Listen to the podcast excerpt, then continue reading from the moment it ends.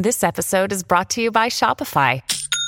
Forget the frustration of picking commerce platforms when you switch your business to Shopify, the global commerce platform that supercharges your selling wherever you sell. With Shopify, you'll harness the same intuitive features, trusted apps, and powerful analytics used by the world's leading brands. Sign up today for your $1 per month trial period at shopify.com slash tech, all lowercase. That's shopify.com slash tech.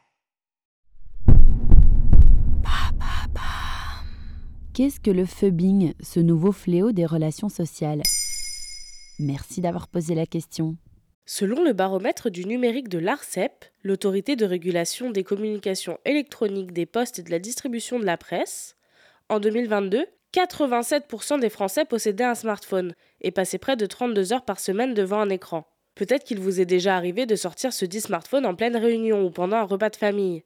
Ou alors, peut-être que vous vous êtes retrouvé dans cette situation un peu embarrassante. Votre date sort son téléphone en plein dîner. Et là, la discussion s'arrête pendant un temps et vous ne savez pas quoi faire à part sortir votre téléphone à votre tour. Cette pratique s'appelle le phubbing, contraction de phone, téléphone, et snubbing, snobber. D'où vient ce terme? Il a été inventé en 2012 par la branche australienne de l'agence de communication américaine McCann et l'université de Sydney, à l'occasion de la campagne A Word is Born, un mot est né, du dictionnaire australien Macquarie. Le but de cette campagne publicitaire, autre que de vendre des dictionnaires, était de montrer comment les mots se formaient et rentraient dans notre vocabulaire quotidien. Pourquoi on pratique le phubbing La première raison est simple, c'est l'ennui. Quand on est dans une situation non stimulante ou qu'on ne prend pas part à la conversation, on finit par s'ennuyer. Et quoi de mieux pour combler l'ennui que de faire un tour, sans but précis, sur nos smartphones? La deuxième raison, c'est la fameuse FOMO, Fear of Missing Out, ou peur de rater quelque chose d'important.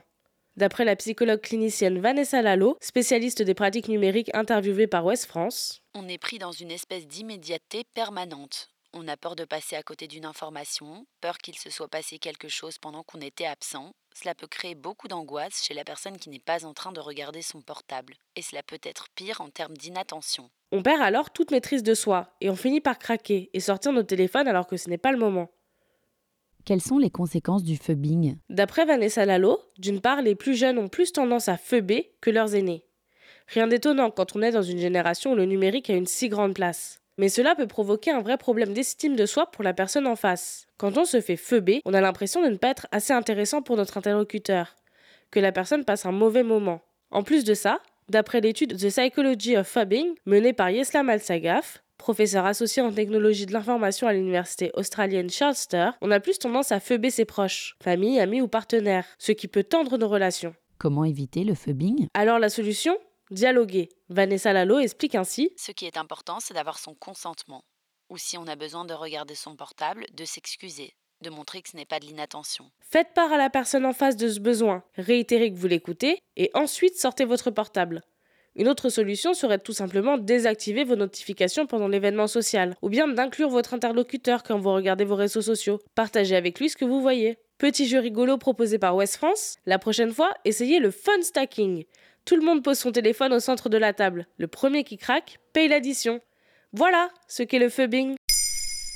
Maintenant, vous savez, un épisode écrit et réalisé par Maël Diallo. Ce podcast est disponible sur toutes les plateformes audio et pour l'écouter sans publicité, rendez-vous sur la chaîne Bababam Plus d'Apple Podcast.